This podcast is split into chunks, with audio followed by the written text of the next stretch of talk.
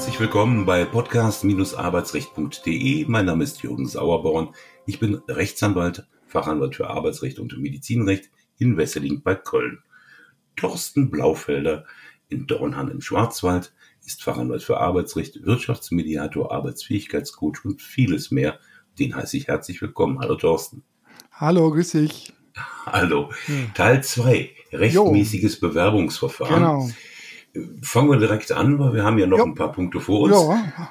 Wie sieht's aus mit Auskünften von früheren Arbeitgebern? Ja, da, ich meine, es gehört ja zum Bestandteil der Bewerbung, dass man Zeugnisse vorlegt. Ja, ähm, und manche Arbeitgeber sagen, hm, die, das, oh, das genügt mir wenig, ich möchte mehr wissen. Ne? Wir, und wir haben ja in der letzten Folge das Thema Fragerecht, zulässige, unzulässigen Fragen angesprochen. Mhm. Und da ist ja der Arbeitgeber in seinem Drang, äh, Sachen herauszufinden, ja auch eingeschränkt, weil er wissen muss oder damit rechnen muss, dass er bei unzulässigen Fragen angelogen wird. Und könnten wir schon das Zeugnis liest sich so gut. Genau. Das kann gar nicht sein. Da genau, rufe ich jetzt mal an. Da rufe ich mal beim, genau, weil das, das ist ja das Schöne beim Zeugnis. Ich sehe ja, wer ist der frühere Arbeitgeber, da sehe ich vielleicht sogar eine Telefonnummer, eine E-Mail-Adresse, sehe den Geschäftsführer, die Geschäftsführerin und frage da mal nach. Auch Mensch, mit dem spielst du auch Tennis. Ne? Und dann wird's, ja, und dann ist eben die Frage, ist das überhaupt äh, so zulässig? Ja, und wir haben ja über Datenschutz auch schon gesprochen, über die EU-Datenschutzgrundverordnung, die DSGVO und das Bundesdatenschutzgesetz.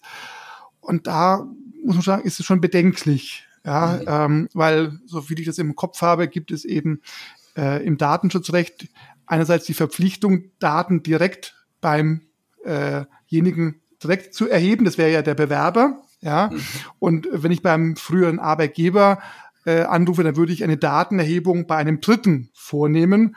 Und da sagen viele, das geht nur dann, äh, wenn ich dafür auch die Erlaubnis habe vom Bewerber und ähm, ja und auch darüber dann auch transparent informiere. Und das will ja eigentlich der Arbeitgeber nicht. Der Arbeitgeber sagt, komm, das musst du ja nicht wissen, da rufe ich jetzt einfach mal an. Ja, ja. Ähm, und auch da könnte ja passieren, dass der frühere Geschäftsführer, der frühere Inhaber, Inhaberin vielleicht noch gut kann mit dem Bewerber und sagt, pass mal auf, da hat vielleicht ein potenziell neuer Arbeitgeber bei mir angerufen und der wollte mich da ausquetschen. Ja, mhm. schon hat der Arbeitgeber, der jetzt eine Stelle zu besetzen hat, ähm, da laufen halt auch Schadenersatzansprüche. Ja. ja. Vor allem dann, wenn er den Bewerber nicht einstellt.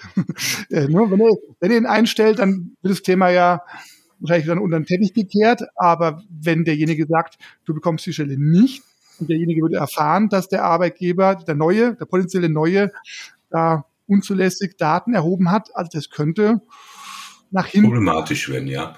Menschlich verständlich, dass ja. man da was wissen möchte. Auf der anderen genau. Seite A, wer Arbeitgeber ist, sollte, wenn er Personal braucht, auch äh, über ein gewisses Quäntchen an mhm. ja, Einschätzungsfähigkeit, ja. Menschenkenntnis verfügen. Wäre jedenfalls ja. nicht schlecht. Ja. Und B, hat man ja eine Probezeit, die man vereinbart Richtig, kann. genau. Innerhalb derer man feststellt, stimmt die Chemie, stimmt sie nicht, genau. ist das eine Pfeife oder ist es keine, trennen wir uns oder bleiben wir zusammen. Richtig. So einfach. Und von daher erklärt sich dann eben die gewachsene Zurückhaltung, äh, was die Frage anbelangt dürfen frühere Arbeitgeber gefragt werden. Genau. Und sollten sie Auskunft erteilen? Ich jetzt nicht. Ja, so. ja, ja heikel, heikel. An alle, an alle meine ehemaligen Mitarbeiter, ich ja. gebe keine Auskunft. Ja. nächster, nächster Punkt, Einstellungsuntersuchung, mhm. also ärztliche Untersuchung oder Psychotests. Ja. Das ist ja schon mal, also die ärztliche Einstellungsuntersuchung, sag mir mal deine Erfahrung und Einschätzung, passiert ja in der Regel erst, wenn es schon eine Stellenzusage unter dem Vorbehalt der gesundheitlichen Eignung gibt. Ja. Die Psychotests aber im Vorhinein. Genau, häufig. ja, genau, richtig. Und äh, gesetzlich vorgeschrieben ist da ja eher wenig. Ich meine, klar, es gibt da äh, Bundesseuchengesetz und es gibt im Jugendarbeitsschutzgesetz gewisse Regelungen, aber allgemein muss man sagen. Ich ähm, glaube, das Bundesseuchengesetz gibt es nicht mehr. Gibt es nicht mehr? Weiß nicht mehr? Hat in Infektionsschutzgesetz. Ah, okay, okay. Oder die Fahrstoffverordnung und wie, wie auch immer. Genau. Also, genau. was man wissen muss, es muss gesetzlich bestimmt sein, dass der Arbeitgeber, der eben die Stelle zu besetzen hat, ähm, diese Untersuchung verlangen kann. Andererseits ist eben so, wenn ich sagen kann, nö, also für den Job, was ich Anwaltskanzlei, ein Anwalt bewirbt sich bei einer Kanzlei, äh, kann natürlich der Arbeitgeber sagen, hör mal zu, ich weiß, du musst es nicht machen, du musst diese Einstellungsuntersuchung, die ich verlange, nicht hingehen, aber ich muss dich auch nicht einstellen. Ja, also genau. ne, so ein bisschen über die ne, über, über ne, die Bande. Ne, genau, richtig. Und von daher, wie gesagt, ist es mit der Einstellungsuntersuchung gesetzlich ähm, eher weniger ein Thema, aber das ist ja so ähnlich auch wie, wie dem Führungszeugnis. Natürlich müssen Sie kein Führungszeugnis vorlegen. Äh, das ist eine ganz freiwillige Sache, aber wir können unsere Schlüsse rausziehen, wenn sie keins vorlegen. Das ist halt immer nur über die Bande ja. gespielt. Und wenn ich halt den Job unbedingt haben will, äh, dann mache ich halt, ne, dann mache ich das eben auch, dann mache ich den ja. psychologischen Test. Aber im Endeffekt ist grundsätzlich gibt es nur sehr, sehr wenige Bereiche, ähm, wo einfach da der Gesetzgeber gesagt hat, da soll das durchgeführt werden. Und im Allgemeinen muss ich halt überlegen, mache ich das, mache ich das nicht. Und vor allem ist ja so, wenn dann doch ich hingehe, weil mir das eben wichtig ist, dann dürfen mir auch keine Diagnosen genannt werden, sondern äh, sagt eben der Betriebsarzt Daumen hoch, Daumen runter. Ne, ist mhm kann die Tätigkeit machen, kann sie nicht machen, aber mehr erfährt dann der Arbeitgeber auch nicht. Da sind wir ja auch wieder beim Datenschutz. Also auch das ist eben. Also ich sage so, bei einer, bei einer gesundheitlichen, äh, ärztlichen Einstellungsuntersuchung, äh, was die körperliche Fähigkeit anbelangt, wenn es dann auf die körperliche Fähigkeit in dieser Tätigkeit ankommt, äh, das immer vorausgesetzt, da mhm. habe ich ein Verständnis für. Ja. Ähm, bei diesen ganzen Psychotests, mhm. ähm, mit denen stehe ich ein bisschen auf Kriegsfuß. Ja. Ich ich weiß nicht, da können Profile gebildet werden, ja. ob sinnvoll oder nicht, ob evidenzbasiert oder nicht. Du bist ganz schnell in einer ja. bestimmten Schublade drin ja. und äh, ich, pff, ja, ich sehe da keinen kein, kein, kein Hebel, du hast es ja gesagt, aber äh, wirklich schön finde ich es nicht. Nee, nee. Jo, was ja. haben wir noch? Lass was uns, haben wir noch? Lass uns mal so im Raum stehen. Genau. Wenn ich jetzt mich äh, bewerbe in München, um mhm. die schöne Stadt aus der letzten Folge zu nehmen, oder vorletzten Folge, ähm, und fahre dahin und sage, ah ja, das ist ja von Köln so weit, da brauche ich eine Übernachtung mhm. standesgemäß in einem Drei-Sterne-Hotel. Mhm. Und ich bin natürlich auch erster Klasse gefahren oder womöglich geflogen, um keine Maske tragen zu müssen. ähm, wobei, wenn wir das ausschreiben, ist es ja schon nicht mehr so. Wieder rum, genau. Ist schon wieder rum. Ähm, und nach dem nach Vorstellungsgespräch war ich so kaputt, ich konnte nicht am gleichen Tag wieder zurückfahren und habe noch eine Hotelnacht. Muss mir mein Arbeitgeber, mein Künftiger, wenn er mich denn nimmt, das erstatten? Ja, da wäre so schön, es kommt drauf an. Ne? Es geht nach der Erforderlichkeit und ich meine, Bahnklasse, äh, Bahnfahren zweiter Klasse, da ist kein Thema. Erste Klasse, Aufschlag, würde ich mal sagen, wahrscheinlich nicht erforderlich. Ähm, wenn ich fliege, auch da, so ein, so ein spontaner Flug von Köln nach München. Kann schon teuer werden. Wird keine 60 Euro kosten. Also da nee. habe ich auch Bauchschmerzen. Bahn also, aber auch nicht. Ne? Also dann eher ja. dann vielleicht die, die Kosten fürs Bahnticket oder wenn ich mit dem Auto fahre, ähm, die steuerliche Pauschale. Ja, ähm, und natürlich, wenn der Termin morgens um neun Uhr ist und du darfst eben dann wirst ja auch ausgeschlafen, und fit den Termin wahrnehmen, dann bist du ja gezwungen zu übernachten. Das heißt, schon einen Tag vorher anzureisen. Aber ob es wirklich notwendig ist, dann noch mal einen Tag dran zu hängen, ist wieder eine andere Geschichte. Ne? Also, mhm. aber es kann schon sein, dass äh, es nicht nur um Fahrtkosten geht, sondern durchaus auch um Übernachtungsverpflegungsaufwand, wenn eben die Entfernungen eben größer sind. Wenn derjenige sich äh, aus, von Köln nach Düsseldorf fährt, also da werden wir über das Thema Hotelübernachtung nicht reden müssen. Ja, ja also das geht dann ähm, äh, auf eigene Rechnung. Ja, ja. Also das, da muss man eben genau gucken, wie, wie groß ist die Entfernung, um wie viel Uhr ist der Vorstellungstermin und wir müssen, was wir noch sagen müssen, eben die Frage, hat der Arbeitgeber das ausgeschlossen, hat das nicht ausgeschlossen? Denn grundsätzlich, wenn nichts geregelt ist, hat der Bewerber Anspruch auf Erstattung der Kosten. Mhm. Also Arbeitgeber könnte auch oder potenzielle Arbeitgeber könnte auch sagen, bis zu einer Höhe von. Ja, oder kommen Sie, kommen Sie vorbei, stellen Sie sich vor, aber Geld gibt's von mir keins. Ja. Dann, könnte ich schon mal die Frage stellen, aha. Warum soll ich jetzt bei Ihnen arbeiten? Genau, genau wenn genau, wenn schon jetzt schon so anfängt, wenn der Arbeitgeber sagt, ich muss da die Kosten selber tragen. Gut, man muss wissen, man kann solche Bewerbungskosten auch bei der Steuer dann geltend machen, aber es macht ja schon einen Unterschied, ob ich 100 Euro von meinem Arbeitgeber, zukünftigen Arbeitgeber erstattet bekomme oder ob ich die 100 Euro bei der Steuer geltend mache. Ja, und also, wir reden ja, genau, und wir reden ja auch nicht über äh, die Kosten für eine, eine Bewerbungsmappe, Nein. Ja, wo vielleicht der Ordner so drei Euro kostet oder wie viel auch immer. Ja. Äh, und, und Kopierkosten, sondern da geht es ja jetzt wirklich um Geld und wer eine Stelle genau. sucht, äh, hat genau. ja in der Regel derzeit keine oder ist jedenfalls ja. Not. Genau, also Vorstellungskosten, Bewerbungsunterlagen, mhm. Bundesdatenschutzgesetz hat da auch wieder was äh, gemacht. Ja, auch da ist es eben die, mit, der, mit dem vertraulichen Umgang. Es sind ja persönliche Daten, vertrauliche Daten.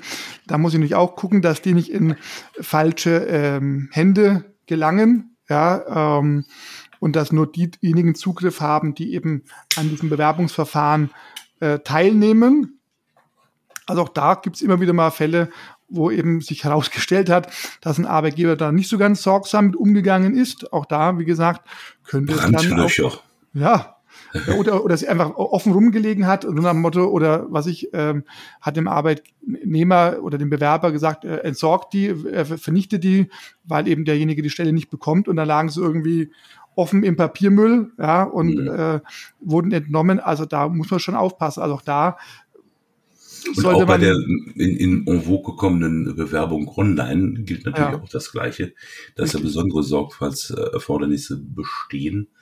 Ähm, gut, mag der Arbeitgeber sich drum kümmern, aber ja. zumindest sollte man als Bewerber auch darauf achten, äh, genau. dass das nicht einfach an eine normale Mailadresse geht.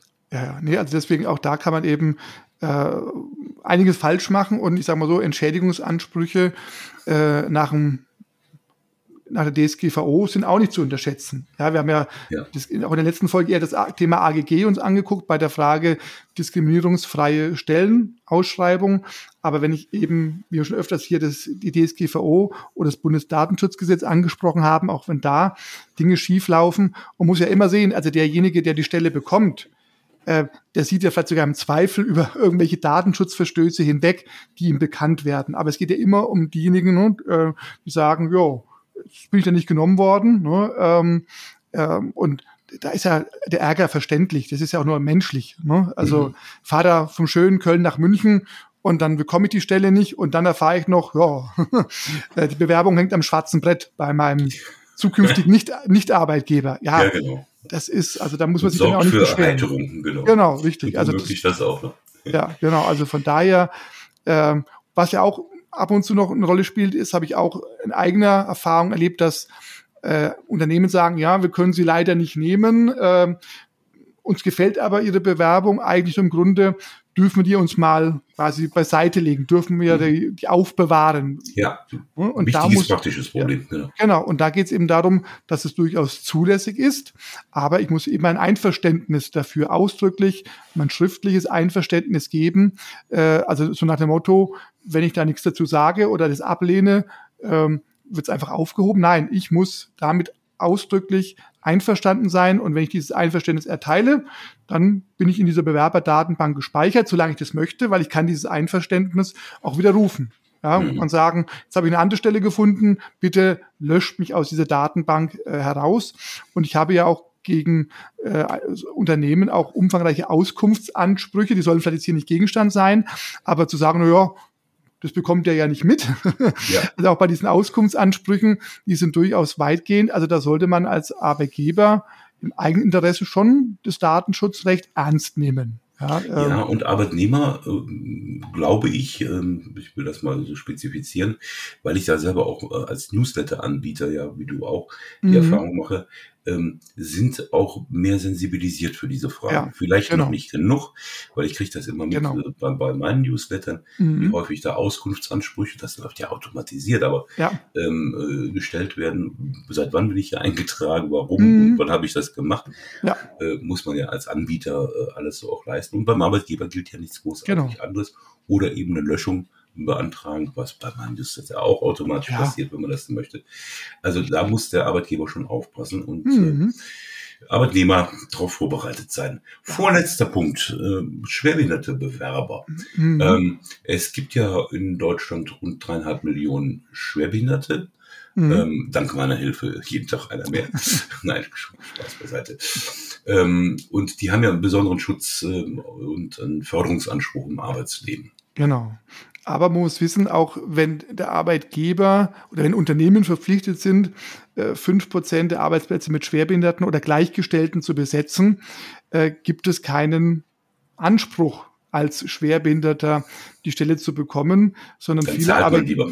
Genau, die Arbeitgeber, äh, es gibt manche, die sagen, ja gut, ich weiß, wir haben eine Quote von 4,1 Prozent ähm, und ja, dann zahlen wir diese Ausgleichsabgabe äh, dafür, dass wir eben diese 5%-Quote nicht erreichen. Also das ist kein, quasi keine, man sagt, das ist eine Steilvorlage für den schwerbehinderten Bewerber, dann zu verlangen, ähm, eingestellt zu werden. Es ist also, wenn dann der Arbeitgeber sagt, komm, ja, du hast eh der beste Bewerber, ich nehme dich, dann ist er halt nicht mehr bei 4,1, sondern bei 4,4 Prozent Quote und spart sich ein bisschen Ausgleichsabgabe, aber so quasi, dass ich sage, ich muss jetzt einen schwerbehinderten Bewerber äh, einstellen, ähm, er muss vieles Formelles beachten, wenn mhm. der Bewerber schwerbehindert ist, aber diesen Einstellungsanspruch, den gibt's nicht. Es sei denn, was wir ja vorhin auch hatten, es gibt den Anspruch, wegen der Behinderung nicht diskriminiert zu werden. Das ist ja wieder dieses AGG-Thema. Ähm, aber es gibt aber das ist rechtlich eine andere Baustelle. Ja. Genau, eine andere Baustelle, sondern der Arbeitgeber hat eine, ja, eine Pflicht, eine Prüfpflicht, die ist geregelt im Sozialgesetzbuch römisch 9, SGB 9 in 164 mhm. Absatz 1. Da müssen Arbeitgeber prüfen, ob für die Stelle, die sie besetzen wollen, ein schwerbehinderter Bewerber in Betracht kommt, der bei der Agentur für Arbeit gemeldet ist. Ja, mhm. weil man eben möchte, dass wenn schwerbehinderte Arbeitslose oder Arbeitssuchende sich melden bei der Agentur für Arbeit, dass da eben, dass sie eben leichter wieder Lohn und Brot kommen, ja, weil sie ja. eben ja vielleicht durch diese Behinderung Nachteile haben und ähm, der Arbeitgeber muss halt auch da mal nachfragen, um in Erfahrung bringen zu können. Gibt es vielleicht jemanden, der arbeitslos ist, der schwerbehindert ist, damit er sich dann auch bewerben kann? Und diese Prüfpflicht, ich glaube, die kennen auch nicht viele Arbeitgeber. Mhm. Ja, ähm, Wo du bei 164 warst, ähm, liegt mhm. auf die 165 SGB 9 nach, dass ähm, schwerbehinderte Menschen äh, zumindest im öffentlichen Dienst zum Vorstellungsgespräch eingeladen werden müssen. Genau, es sei denn, das ist eine, eine kleine Einschränkung, ja, äh, sie, fachliche sie, Eignung. Genau, die fachliche Eignung fehlt offensichtlich. Und das ist ja. aber, also wenn ich Was mich jetzt heißt schon offensichtlich? Ja gut, wenn ich ihm jetzt bewerben würde bei einer öffentlichen öffentlichen Klinik ähm, und ich bin halt kein Arzt, ja, dann würde mich ja. wohl, dann würde wohl meine äh, fachliche Eignung als Mediziner offensichtlich fehlen. Aber in vielen Fällen, wo man sich darüber streiten kann, ja, fehlt die Eignung, fehlt sie nicht und offensichtlich nicht äh, geeignet, das ist schon eine hohe Hürde. Also ja. auch da, wie gesagt, ähm, wundern sich manche Arbeitgeber, dass sie plötzlich dann von, wir hatten es ja schon angesprochen, von den AGG-Hoppern, ja, ähm, in Anspruch genommen werden, weil die sich darauf freuen, nicht eingeladen zu werden. Ne? Ist ja eigentlich auch, ne? die, jeder freut sich, jeder hofft, dass er in die nächste Runde kommt und der AGG-Hopper, der will halt nicht eingeladen werden, ähm, um dann eben Entschädigungsansprüche geltend zu machen. Aber dafür ist eigentlich das AGG und auch das SGB 9 nicht da. Ja, sondern hey Dawson, was hast du denn für ein Hobby? für ein AGG-Hopper. Ja, ne? also deswegen, also von daher ähm, äh, hat sich der Gesetzgeber schon was dabei gedacht, um den Schwerbehinderten zu helfen, um vielleicht die Chancen zu verbessern, berücksichtigt ja. zu werden, aber auch trotzdem umgekehrt gibt es keinen Anspruch, die Stelle zu bekommen. Das, also so weit geht man eben nicht. Letzter Punkt, Mitarbeitervertretung können wir, glaube ich, mhm. relativ schnell abhaken. Also dort, wo ein Betriebsrat, Personalrat, eine Schwerbehindertenvertretung besteht, ähm, muss der Arbeitgeber noch eine ganze Reihe weiterer gesetzlicher Vorgaben beachten. Genau, es gibt eben für die, für die Betriebsräte gilt das Betriebsverfassungsgesetz und für die Personalräte die Landespersonalvertretungsgesetze, das Bundespersonalvertretungsgesetz, MAFO, äh, also Mitarbeitervertretung, Mitarbeitervertretungsordnung äh, oder SBV und die regeln halt Beteiligungsrechte, Mitbestimmungsrechte, Mitwirkungsrechte im Zusammenhang mit der Bewerbung. Und ähm, wenn die eben verletzt werden, hat der Arbeitnehmer auch Ansprüche, das wir auch wieder beim AGG, weil tendenziell kann man sagen, wenn diese Schutzvorschriften verletzt werden, sprechen wir wieder von äh, einem Indiz der Benachteiligung. Ja, also deswegen. Und ähm, da habe ich am Anfang dieser zwei Folgen habe ich gesagt, das ist jetzt mal eine banalere Thematik, bei der man sich genüsslich zurücklehnen kann. Ja, als Arbeitnehmer vielleicht. Äh, für einen Arbeitgeber ist das alles relativ schwierig. Mein Mitleid hält sich allerdings in Grenzen, ja. ähm, weil er ganz schnell in Kontakt mit dem AGG, also Allgemein Gleichbehandlungsgesetz, ja. Stichwort Diskriminierung, mit dem Bundesdatenschutzgesetz, mit der Datenschutzgrundverordnung oder mit dem Sozialgesetzbuch 9, Klammer auf Schwerbehinderte, Klammer zu, äh, in Konflikt geraten kann und dann neben Schadensersatzansprüchen auch äh, Geldbußen, Geldstrafen ja.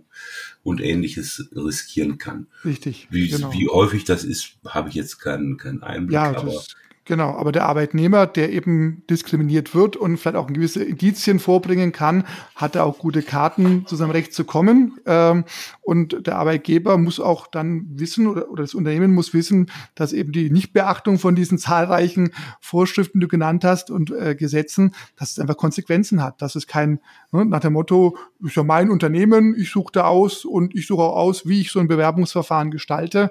Nein, da gibt es doch durchaus zahlreiche Vorschriften, die eben Regeln aufstellen. Ja, und aber das ist war schon immer so. Ja? Also das ist ich, jetzt nichts Neues. Ne? Also ich fühlte mich gerade erinnert an, an einen Fall, den ich gestern auf dem Tisch hatte, wo auch Arbeitgeber nach Gutsherrenart meinte, sein Unternehmen lenken zu können. Ja, na nee, gut, das, das klappt nicht. Das funktioniert nicht so richtig. Nein, wir sind in jo. 2023. Thorsten, vielen Dank. Ja. Ähm, wieder eine Miniserie abgeschlossen. Und äh, wir hören uns in der nächsten Folge. Bis, Bis dahin. Tschüss. Tschüss.